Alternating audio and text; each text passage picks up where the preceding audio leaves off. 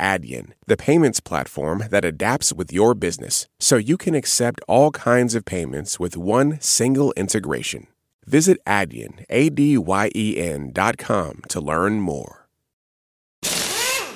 Algunas personas fueron hechas para seguir las instrucciones. Nosotros fuimos hechos para crear las nuestras. A medir siempre dos veces y nunca cortar esquinas. A menos que, por supuesto, tengamos una sierra de inglete compuesta. Northern Tool and Equipment es el paraíso para resolver problemas. No hay nada que no podamos encontrar, arreglar o resolver juntos. Estamos hechos para esto. Resuelve tus proyectos hoy mismo en northerntool.com.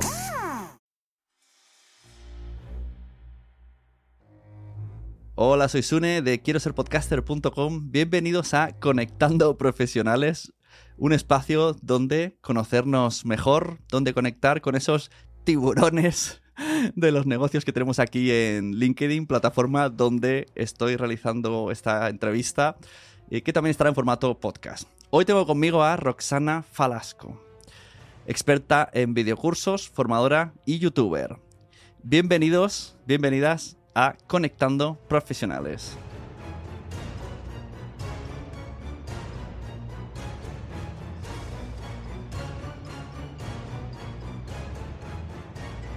Bueno, ¿cómo estás, eh, tiburona?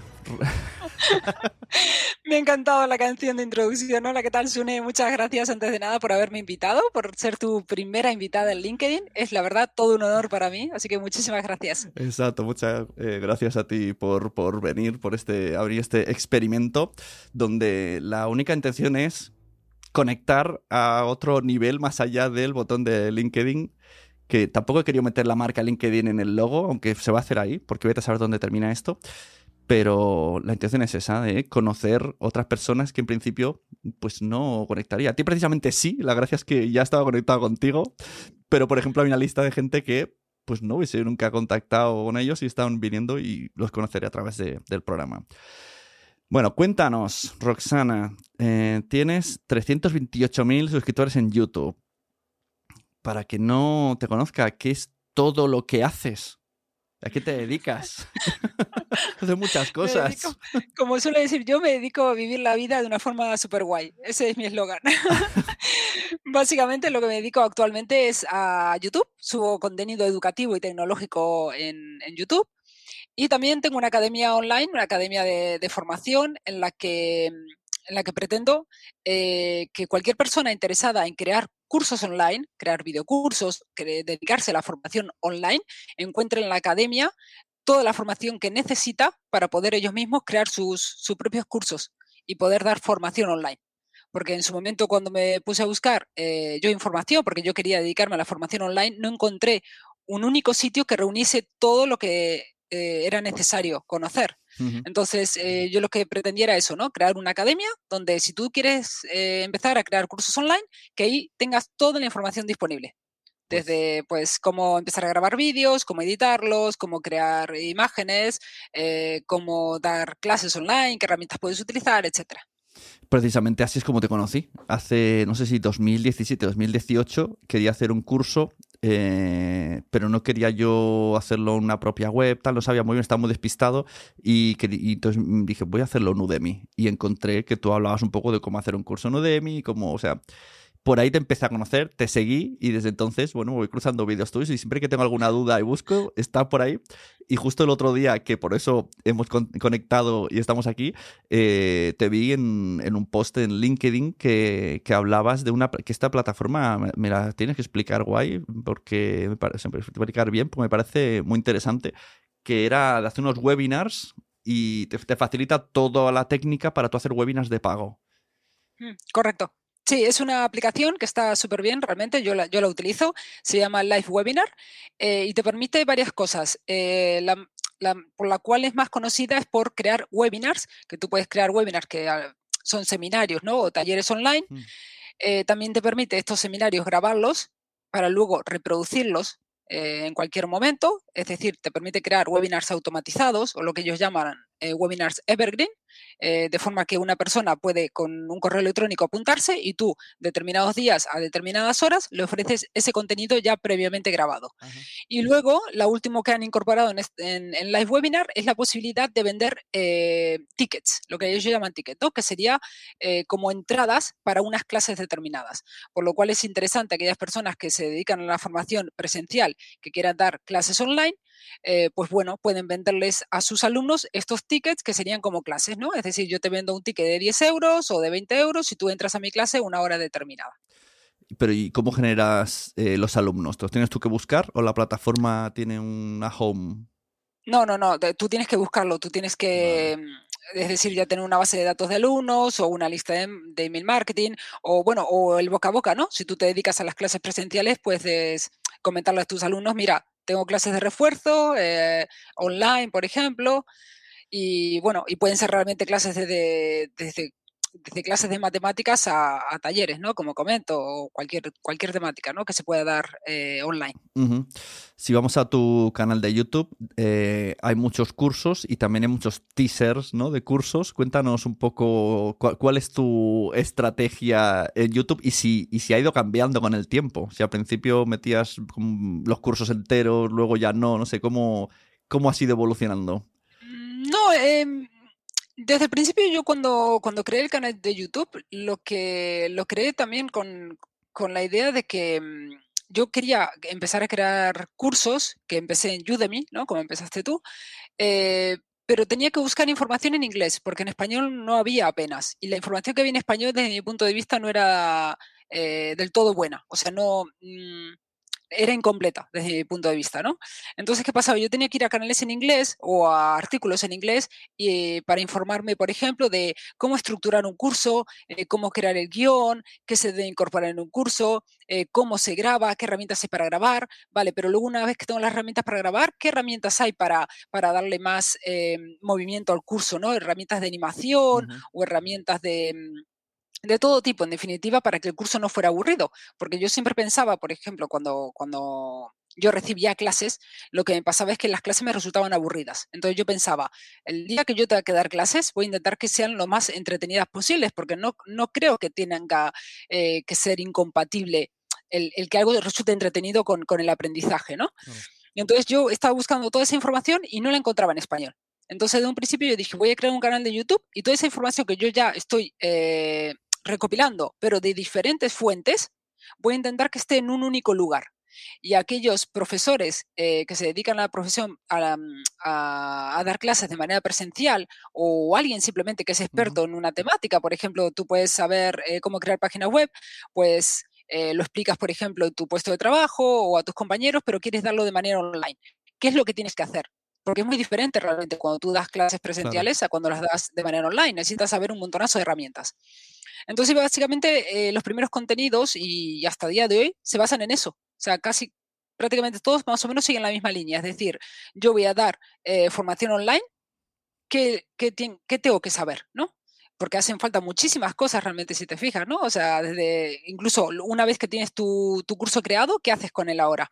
Pues, por ejemplo, crear una página web para darlo a conocer, eh, pues no sé, crearte una página en Facebook para darlo a conocer, eh, crear un canal de YouTube, y 20.000 cosas realmente, ¿no? Para, para conseguir que ese curso llegue a más gente, que sea conocido y que se venda. Claro.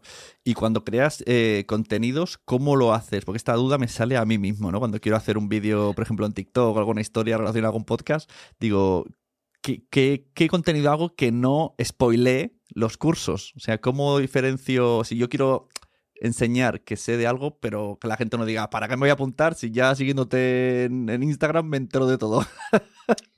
Claro, lo que pasa, eh, esa pregunta también podría ser compatible con otra que me suelen hacer, es, eh, ¿por qué pagar por un curso, no? O sea, ¿por qué pagar por un curso cuando tengo la información gratis? Pues básicamente es porque cuando tú accedes a un contenido en una red social, no tienes acceso al creador de contenido. Es muy difícil.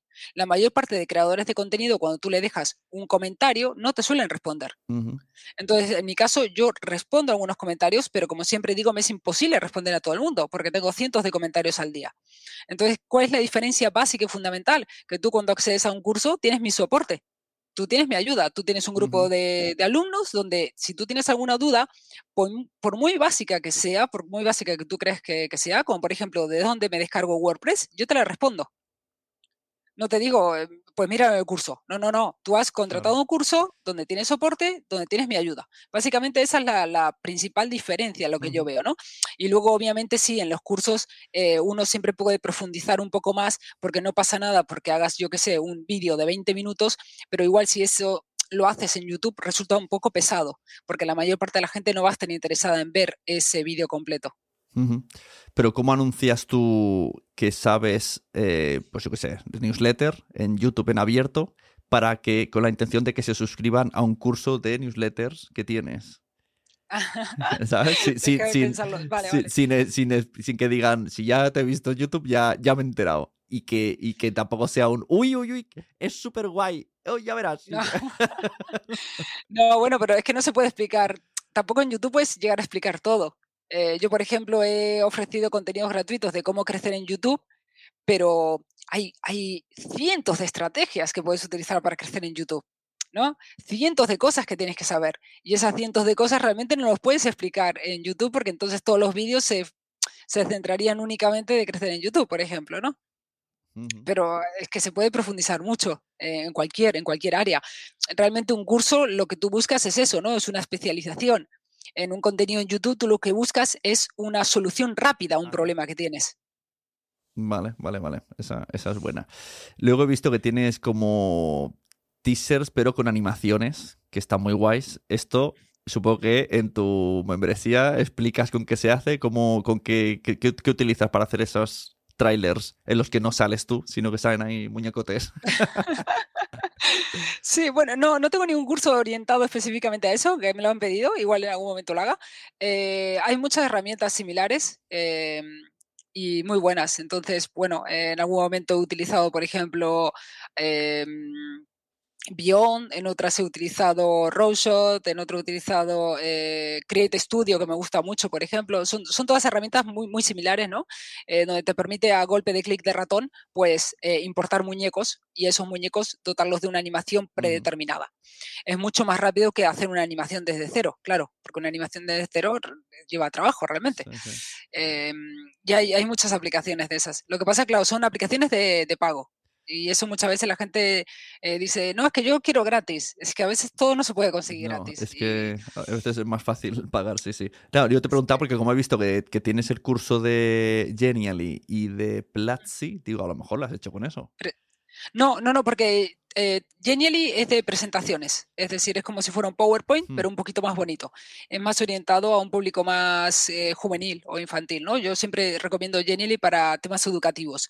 Y luego está, por ejemplo, Prezi, que es como PowerPoint, pero me gusta más a nivel profesional eh, porque te permite crear una serie de animaciones, pero no son tanto para un público infantil, sino más a nivel profesional, ¿no? A nivel de trabajo. Y de tema vídeos vertical, eh, ¿qué me puedes contar? ¿Qué, ¿Qué, usas? ¿Qué no usas? ¿Qué recomiendas? O tenemos, tenemos TikTok, tenemos Reels, tenemos Shorts y, y, otra cosa YouTube que antes me has contado, ahora me dices. ¿Qué pasa con el vídeo vertical? Bueno, yo, yo suelo hacer shorts, pero no soy igual. Eh, cuéntanos también. Cuéntanos también qué es Shorts, porque a lo mejor yo no lo tengo muy claro y a lo mejor la gente tampoco. bueno, los YouTube Shorts son como los, por hacer una comparativa, ¿vale? Serían como los Reels de Instagram. Es decir, vídeos en formato vertical que tienen que ser de menos de 60 segundos y entonces automáticamente, sin poner ninguna etiqueta ni nada, ya YouTube los considera un short, ¿vale? Es decir, un vídeo corto. Tiene que durar eso, 59 segundos en vertical. Ah, si tú lo subes en, ese, en ese formato y ese tiempo, ya sabes que es un short. Ya está. Sí, de hecho ahora eh, han, incorporado una marca y aparece un logotipo como que fuera una S en la parte inferior derecha del vídeo. Lo que pasa, estos vídeos, es lo que comentábamos antes fuera de, directo, se mezclan. Eh, cuando tú vas a la opción de vídeos de un canal, se mezclan con los vídeos normales, ¿vale? Lo que pasa, estos vídeos también funcionan diferentes. YouTube los lo gestiona de manera diferente. Entonces, eh, a nivel de posicionamiento de estos vídeos, mm, se desconoce por completo cómo se posiciona, porque unos vídeos funcionan mejor que otros, ¿vale? a mí me es más fácil, claro, crear vídeos en formato 16.9, tengo mayor control sobre ellos, sé cómo posicionar estos vídeos, eh, sé cuándo un vídeo va a funcionar. O sea, en cambio con los YouTube Shorts eh, no, no le dedico ningún esfuerzo ni, ni, nada. Simplemente igual un día estoy trabajando y digo, anda, mira, esto puede ser útil para la gente. Entonces tomo el, eh, cojo el móvil, grabo, ¿sabes? y, y ala, ya está, para arriba, sin editar ni nada, así tal cual. Y a la gente le llega a la gente le llega una notificación de nuevo vídeo, pero es un short. Eh, no, creo que en estos vídeos no llega una notificación. No, no, no. Aparecen luego en el, cuando tú entras en la aplicación de YouTube, aparecen en, en su feed, ¿sabes? Tú vas navegando y te aparece el vídeo. Estos vídeos funcionan muy bien, sobre todo si tú tienes canales donde hagas, donde hagas eh, virales o donde hagas eh, vídeos clickbait, ¿sabes? A que no sabes lo que le ha pasado a, ¿sabes? o, recoges información de otro canal y tal. Eh, no te puedes creer lo que he visto, cosas así, ¿no? Funciona muy bien, realmente. Pero no es lo mismo, no tiene la misma función que un history. No. es que eh, YouTube tiene... nos están complicando la vida, ¿eh? YouTube tiene una opción que es eh, Story, ¿no? Que YouTube Historias creo que le llama, que serían como los stories de Instagram. Tú, de hecho, cuando creas un story en Instagram, te, lo que puedes hacer es que lo que hago yo, los reutilizo, es decir, me lo descargo y luego lo subo como historia en YouTube. Pero yo creo que YouTube creó esto por como por crearlo, ¿sabes? Porque no está del todo bien pulido y tal. No, no puedes hacer muchas de las cosas que se pueden en Instagram. No puedes añadirle un sonido, no puedes añadirle un enlace. Entonces, pues pierde un poco realmente. Yo creo que un poco se van como copiando, ¿no? Esto Snapchat, a Snapchat le copia a TikTok, a TikTok le copia Instagram, a YouTube le copia... Y ahora viene, la segunda vuelta es los eh, video podcasts, porque ahora hay vídeo en Spotify. Y, va, y, y se ha descubierto una pestaña YouTube barra podcast, que me imagino que tendrá que ver con video podcast no creo que hagan audio podcast en YouTube porque ya me petaría la cabeza totalmente. Entonces va a haber un pupurri. Luego está Twitch, que también podría ser una especie de podcast largo. Sí, sí, lo que pasa, eh, hace, hace tiempo también YouTube intentó competir contra Twitch, porque yo siempre digo, o sea, yo estoy en ambas plataformas y sé que funcionan muy diferente, la gente las suele comparar y no tienen para nada, de verdad, para nada que ver YouTube con Twitch. Y hace tiempo YouTube eh, pretendía como como mm, ganarle a Twitch, ¿no? La batalla. Y, la perdió. O sea, había creado incluso un YouTube Gaming que luego al final lo eliminaron. No, no, no llegó a funcionar. Entonces las herramientas de YouTube en cuanto a directos están eh, muy, son muy precarias comparadas con Twitch, o sea, realmente. Pues a los eh, streamers que se, han ido a Twitch, eh, yo sigo un podcast premium que entrevistan, tienen de invitado recurrente al representante de Ibai, etcétera, etcétera, etcétera. Y esta gente ha recibido un email de YouTube diciendo, veniros, veniros a YouTube a hacer podcast. Me imagino que con una cuantiosa cantidad. Claro, sí, de hecho con algunos, eh, YouTube no sé si lo hace, pero por ejemplo Facebook llegó a hacer contratos de exclusividad con algunos streamers. En plan, solo estarás en Facebook Gaming, ¿sabes? Ostras. Pero, eh, luego también intentaron salir otras plataformas que no, no, llegaron a triunfar, como la de Mixer de Microsoft, que mm, no sé si al final cerró o qué. Luego también estaba eh, otra también china, que no recuerdo el nombre. Eh, Trovo, por ejemplo, Trovo también, pero nada, Twitch tiene el, liderazgo ahí en, en cuanto a streaming liderazgo, no sé. Es que, es que pero en cuanto a streaming, streaming largo, ¿no? Porque un, stream corto en Twitch mm, no tiene sentido, ¿no? O sea, decir, me pongo una hora, aunque sea al día, me pongo una hora al día, no tiene sentido. Bueno, una, una hora al día podría ser, ¿no? Por ejemplo, hay informativos matinales en, Twitch, como el, súper conocido, el de Ángel Martín, ¿no? Ángel Martín, que tiene su, y hay otros también, ¿no? Por la mañana, así dos horas y tal. Lo que pasa, eh, Twitch es muy esclavo realmente. O sea, eh, Twitch tú te lo tienes que tomar como, como un trabajo o trabajo, de verdad, ¿sabes? Yo, por ejemplo, ahora lo que te comentaba, yo ahora estoy de vacaciones, eh, no estoy haciendo directos. No pasa nada, ¿no? Mi canal de YouTube sigue funcionando, sigo ganando dinero aunque no esté subiendo contenidos o, he dejado algunos contenidos programados, ¿no? Por ejemplo, este domingo sale un vídeo, pues bueno, yo no tengo que estar ahí. Pero con Twitch realmente si yo quisiera que funcionase bien, bien, tendría que estar ahora mismo haciendo directo. O sea, cada día tienes que hacer directo. A mí me parece una espiral más muy tóxica a nivel del creador, que está estresadísimo, pero a nivel de seguidor es como que, que le obligas a estar a ese seguidor seis horas o cuatro horas conectado haciendo ver que eres su amigo, ¿no? bueno, pero es que hay gente, tú ten en cuenta una cosa, eh, a veces nos olvidamos realmente que, que, sobre todo para la gente joven, eh, Internet es como para, para la gente más adulta la tele, ¿no? O sea, ¿cuánto tiempo? yo, por ejemplo, no miro la televisión convencional, pero yo sé, mis padres o otros familiares, que la tele, o sea, se levanta por la mañana y la tele se enciende, ¿sabes? Y está ahí, encendida todo el día hasta que te va, hasta que se van a dormir, ¿no? Seguramente no sé si conoces gente así, ¿sabes? Sobre todo eso, la gente como que ya más mayor, ¿no? Eh, y, y no le apagues la tele porque es como el plan, no, la tele es, que está ahí de compañía, ¿no? La tele. Sí, Entonces, claro, habría que ver que la tele realmente a la gente joven, pues ahora es, es Internet. Entonces, eh, es normal poner Twitch y estar todo el día mirando programas de Twitch. Al final es como la tele. Pero si ves varios programas, vale, pero tener a una persona horas y horas a diario, no sé. Bueno, también una vez me dijeron que, es un poco el efecto Sálvame, ¿no? El programa este que al final eran cinco horas en la tele y, sí, sí, sí, y pues uno caminaba por ahí, el otro tomaba un yogur, el otro repeleaba. Sí, sí, sí, sí. O sea, yo conocía gente que lo miraba desde, no sé, empezaba a las 2 de la tarde, acababa a las 7 y estaba todo el día ahí con Sálvame.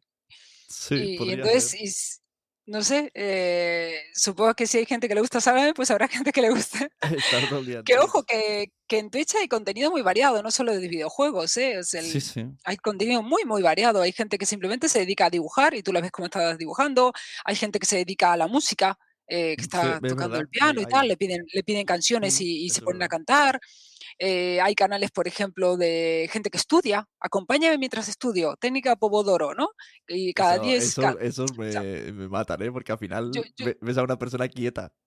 Sí, ves a la persona, yo, yo he visto unos canales en plan de para cotillar, ¿no? Y está la persona estudiando y ves un contador. Y entonces la gente, los espectadores como que están esperando ahí para que lleguen los 10 minutos de descanso. Y esos 10 minutos vas a saber que puedes hablar con el creador de claro, es como tener ahí un compañero en la ventana. Claro, claro. Yo, he visto ahora gente como, por ejemplo, Jordi Cruz, el que era de Art Attack.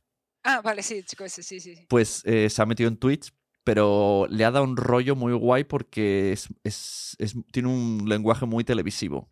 Con todo, lo, con todo lo que tiene Twitch. O sea, él tiene un equipo detrás, tiene ahí, de hecho habla con ellos, aparecen eh, los que están en sonido y los del vídeo, les hacen comentarios, tiene, lanza el chat y él está mirando a cámara y está como un presentador, pero vas viendo el chat y él va leyendo el chat.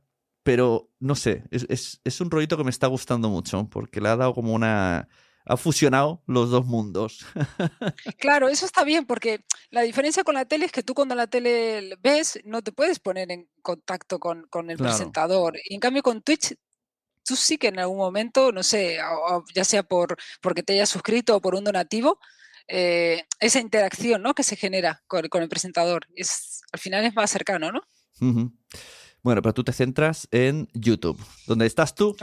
Solo YouTube. ¿Desde hace cuánto tiempo? Eh, desde 2019, se podría decir, final del 2018. ¿Y, por qué? ¿Por qué dijiste, me voy a poner a YouTube a hacer, hacer vídeos, a enseñar cómo se hacen vídeos y dejo mi trabajo? ¿Cómo fue eso? Cuéntame esa historia. No, no, no. no fue así, no fue así. estaba, estaba aburrida más bien en casa. O sea, eh, yo, yo, trabajaba para, para empresas de e-commerce de, Barcelona. Eh, grandes empresas. Yo, yo había estudiado, yo estudié informática, eh, estudié todo lo relacionado con programación, eh, primero me dediqué a, sistemas operativos, ¿vale? Yo quería ser administrador de sistemas, pero no, no encontraba trabajo de eso, porque claro, administrador de sistemas realmente eh, hacen falta pocos, ¿sabes? Entonces, pues era, era más difícil conseguir trabajo de eso. Entonces, también como me gustaba el diseño web, pues empecé a estudiar todo relacionado con diseño web, ¿no? HTML, CSS, crear páginas, de, bueno, todo eso me fui, fui a Barcelona, que era donde más empresas habían de esos temas, eh, y empecé a trabajar eh, en e-commerce, como te digo. Estuve en grandes empresas como Atrápalo, eh, Privalia, Let's Bonus, etc. Hasta que conseguí pues ser jefa de equipo, ¿no? Entonces yo en ese momento pues que mm, no, no conocía a emprendedores y no conocía realmente el entorno en el que te juntas pues influye bastante en lo que tú luego vayas a hacer, ¿no?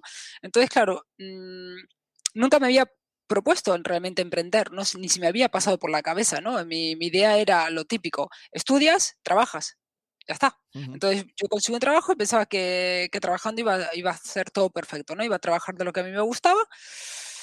Em, pero no fue así, porque luego, claro, te encuentras con que el trabajo no, no es así. O sea, a ti te gusta programar, pero eh, hay otros factores, ¿no? Que intervienen realmente. Eh, luego, entonces yo, yo pensé en mi cabeza, bueno, vale, eh, lo que tengo que hacer es conseguir ser jefa de equipo. Si tengo mi propio equipo de desarrolladores, ya está, va a ser todo perfecto. Voy a ser jefa, voy a ganar un, un dineral y, y, todo va a ser fantástico y maravilloso.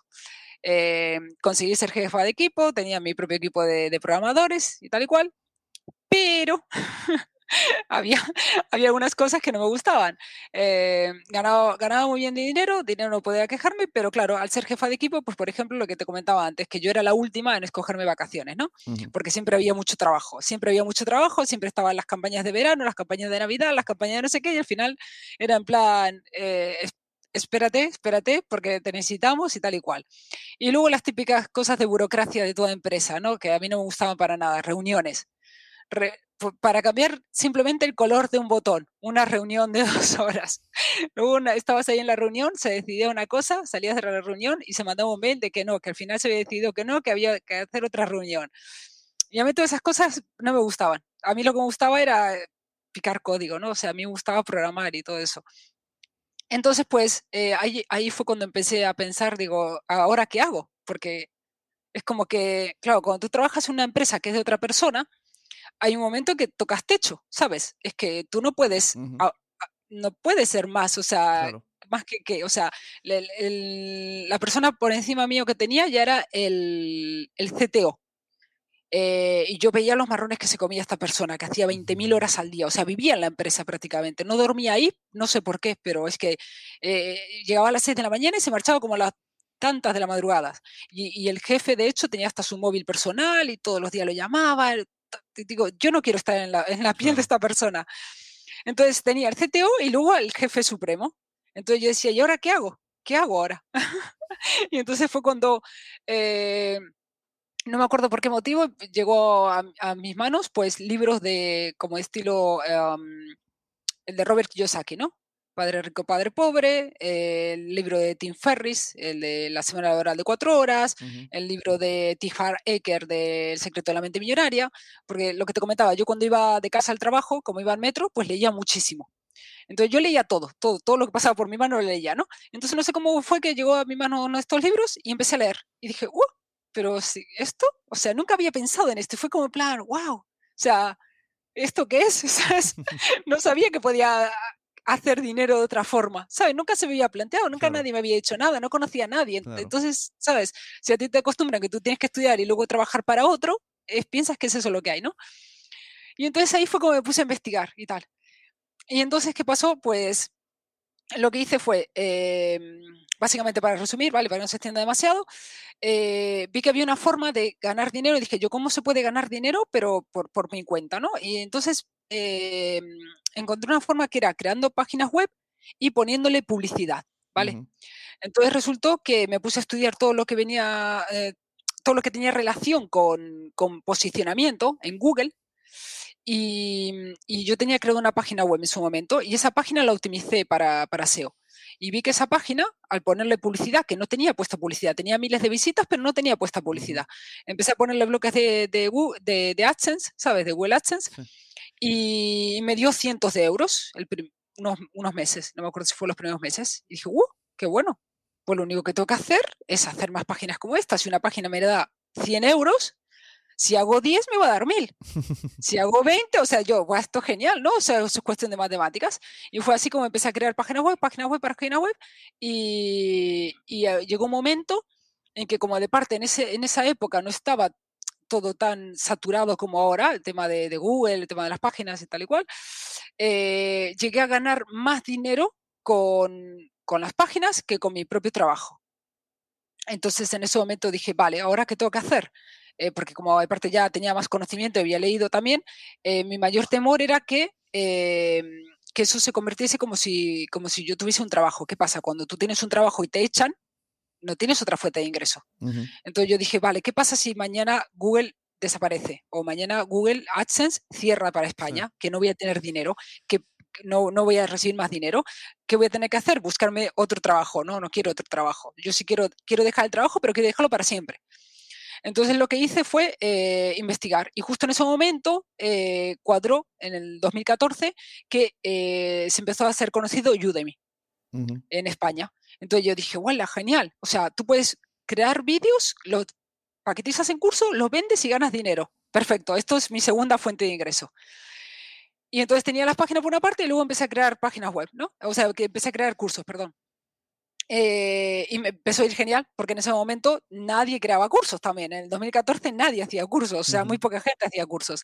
Entonces yo empecé a crear el curso de Meche, el curso de Gimbe, el curso de no sé qué, tal, y eso me generó dinero. Eh, entonces en ese momento ahí sí, dejé el trabajo. Dejé el trabajo por cuenta ajena eh, y dije, bueno, pues lo que voy a hacer ahora que estoy obteniendo ingresos pasivos, ¿no? Más o menos pasivos, lo que se llama como ingresos pasivos, me tomo un año y pico de, un año de vacaciones y luego a la vuelta veo qué hago. Y bueno, y básicamente se fue así, ¿no? Entonces, en ese momento tampoco tenía el canal de YouTube. Entonces, una vez que me estuve de vacaciones, como un año y medio, al final fueron. Vacaciones de tu trabajo eh, por cuenta ajena, pero lo otro estabas probando. Eh, sí, lo que pasa ya me daba dinero realmente. Las mm. páginas web me daban dinero, o sea, sin hacer nada, eh, porque aparte la gente pensaba, o bueno, la gente piensa actualmente incluso que tú para tener una página necesitabas meterles contenidos para que siga funcionando. Yo las había hecho de forma que las páginas fueran contenido evergreen, es decir, que no caducasen. Eh, contenido, por ejemplo, que si tú buscas, no sé, em, cómo curar el resfriado eh, con tratamientos naturales te va a valer tanto para hoy como para dentro de 10 años, ¿sabes? Entonces, lo que hice fue crear eso, crear muchas páginas con contenido atemporal, de forma que nunca caducasen. Y los cursos, por otra parte, siguen dando dinero. O sea, los cursos en Udemy me iban súper bien. O sea, el primer curso que publiqué, eh, el primer mes entero, con un solo curso gané 600 euros. Entonces también hice matemáticas. Dije yo, si con un curso gano 600, solo tengo que hacer muchos cursos y ya está. en Udemy llegué a tener hasta 16 cursos publicados. Em, luego lo fui retirando algunos, eh, que bueno, ah, eso, eh, los fui actualizando otros ah, y ahora mismo por son los cursos que están en la academia. ¿Tú recomendarías, eh, si alguien quiere hacerse un, curso, irse a esas plataformas que te lo dejan todo súper mega fácil a nivel técnico? ¿O hacer un poquito más de esfuerzo y tenerlo en tu propia página, en tus propios medios? Eh, es que depende, depende, depende de cada caso particular. Eso me lo han preguntado muchas veces. Porque, ¿qué pasa? Estas plataformas te lo dan todo hecho, sí, es muy fácil. Lo que pasa, no esperes hacerte rico, o sea, con un solo curso en estas plataformas.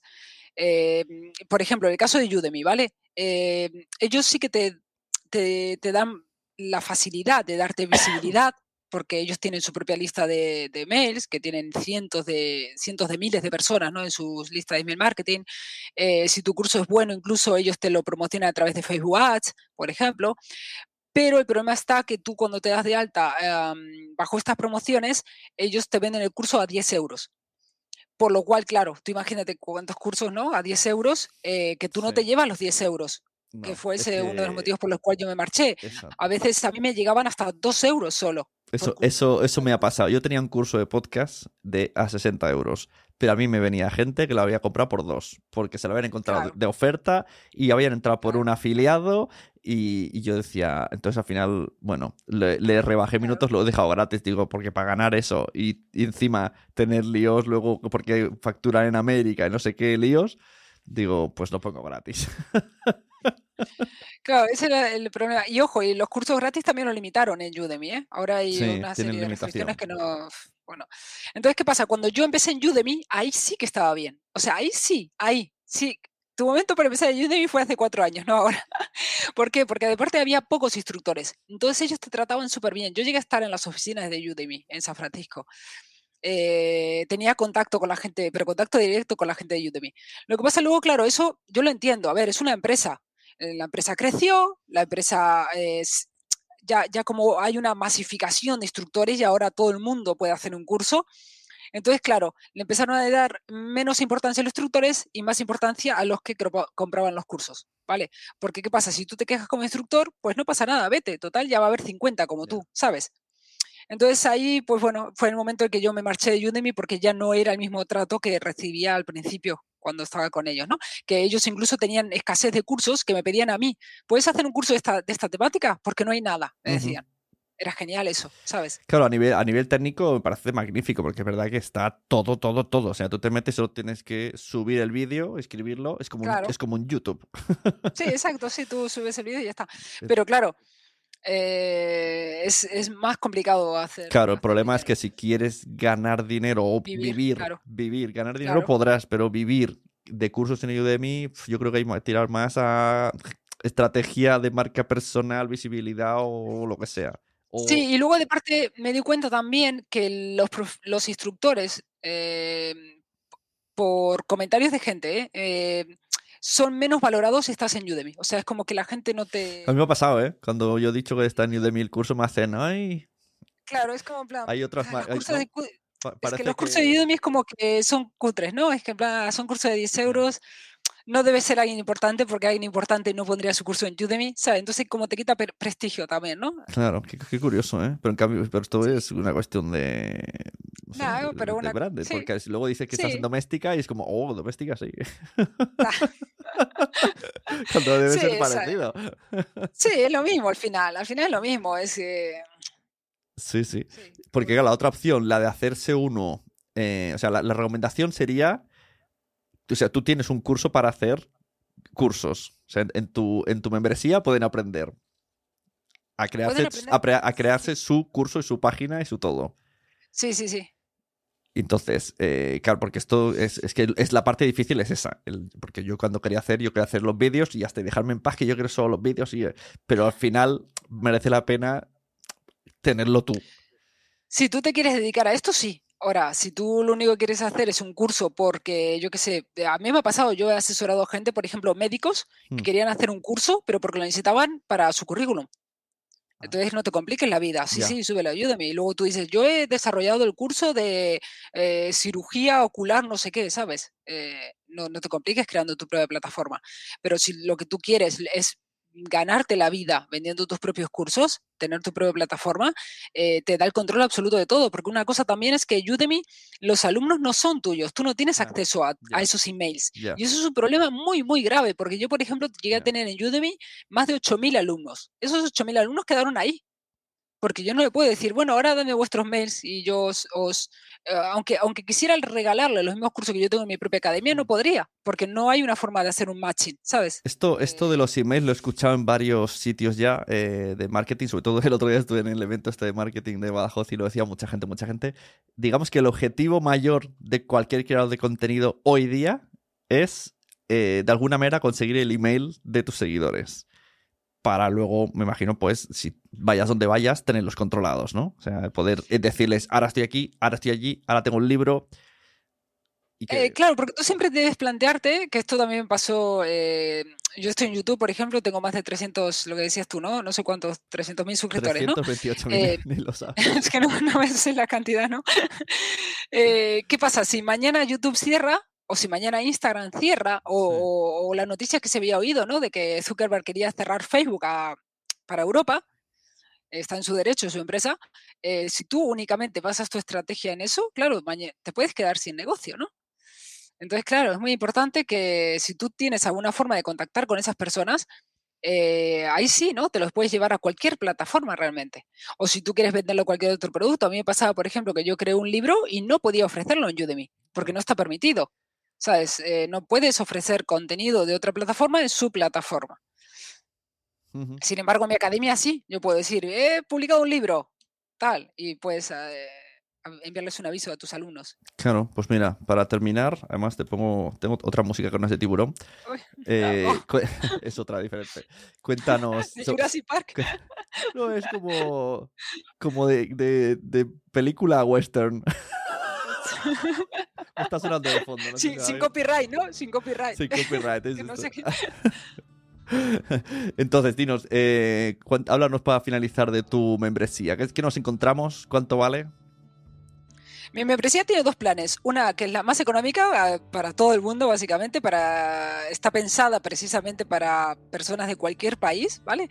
Em, que solo cuesta 10 euros al mes, ahora mismo, ¿vale? Ahora mismo, en este momento de, hacer esta, entrevista, 10 euros al mes. Tienes acceso a todos los cursos que tengo actualmente publicados en mi academia, tienes acceso al grupo de alumnos donde yo voy a responder a tus dudas y tienes acceso a una mentoría al mes grupal en videoconferencia, donde puedes hablar conmigo. Y luego está la membresía premium, que cuesta 59 euros al mes, que te da acceso a una asesoría privada conmigo, hablar uno a uno conmigo durante, bueno, durante media hora. Pues eh, perfecto, Roxana. Nos vamos viendo por, por, YouTube y cualquier persona que tenga dudas para hacer vídeos, en serio tienes, además está muy bien explicado. O sea, yo solo puedo hablar bien de ti. Si yo estoy muy contento que tú, que tú me dijeras a mí. Pues nos vamos viendo. Y el resto de personas, hice un post por ahí en LinkedIn, lo buscáis, os movéis un poco, y hay como una lista de espera, porque ahora ya me da cosa moverlo al otro lado. Están ahí todos diciendo, yo me apunto, yo me apunto. Pues, y, traído invitados en orden de la gente que me ha dicho, yo me apunto, que algunos no sé ni quiénes son, así que los conoceré aquí en directo y conectaremos. Pues eso, nos, nos vemos en otro, otro directo, otro podcast, otro lo que sea de Conectando Profesionales. Hoy hemos tenido a Roxana Falasco Em, youtuber, ¿cómo, ¿cómo te defines? ¿Cuál sería tu, cuando tú te presentas, qué dices? pues... Pues sí, bueno, youtuber, youtuber y formadora online, sobre todo. Claro, es que, es que en LinkedIn tenías como varias, varios títulos y digo, no sé cuál es el bueno. no sé cuál es el que le dices a tus padres. De hecho, mira, una, una anécdota. Yo, yo creo que me hice youtuber porque era más fácil definir de plan youtuber. Ah, youtuber. Ah, eso yo sé lo que es. Eso, sé lo que es. Muy bien, pues lo dicho. Eh, muchas gracias, Roxana. Nos vemos y a los demás, pues ya apareceré. No sé cuándo apareceré, pero apareceré. Adiós. Nos vemos. Gracias. Conectando Profesionales es una producción de quiero ser podcaster.com, la membresía que te ayuda a tener un podcast.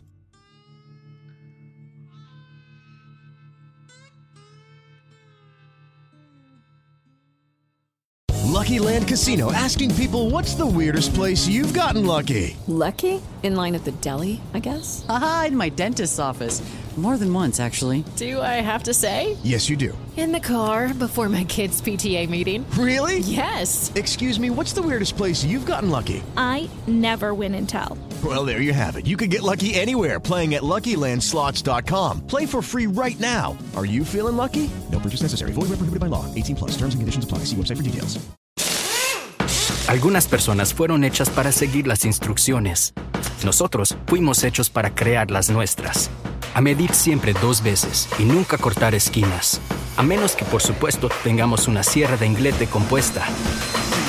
Northern Tool and Equipment es el paraíso para resolver problemas. No hay nada que no podamos encontrar, arreglar o resolver juntos. Estamos hechos para esto. Resuelve tus proyectos hoy mismo en northerntool.com.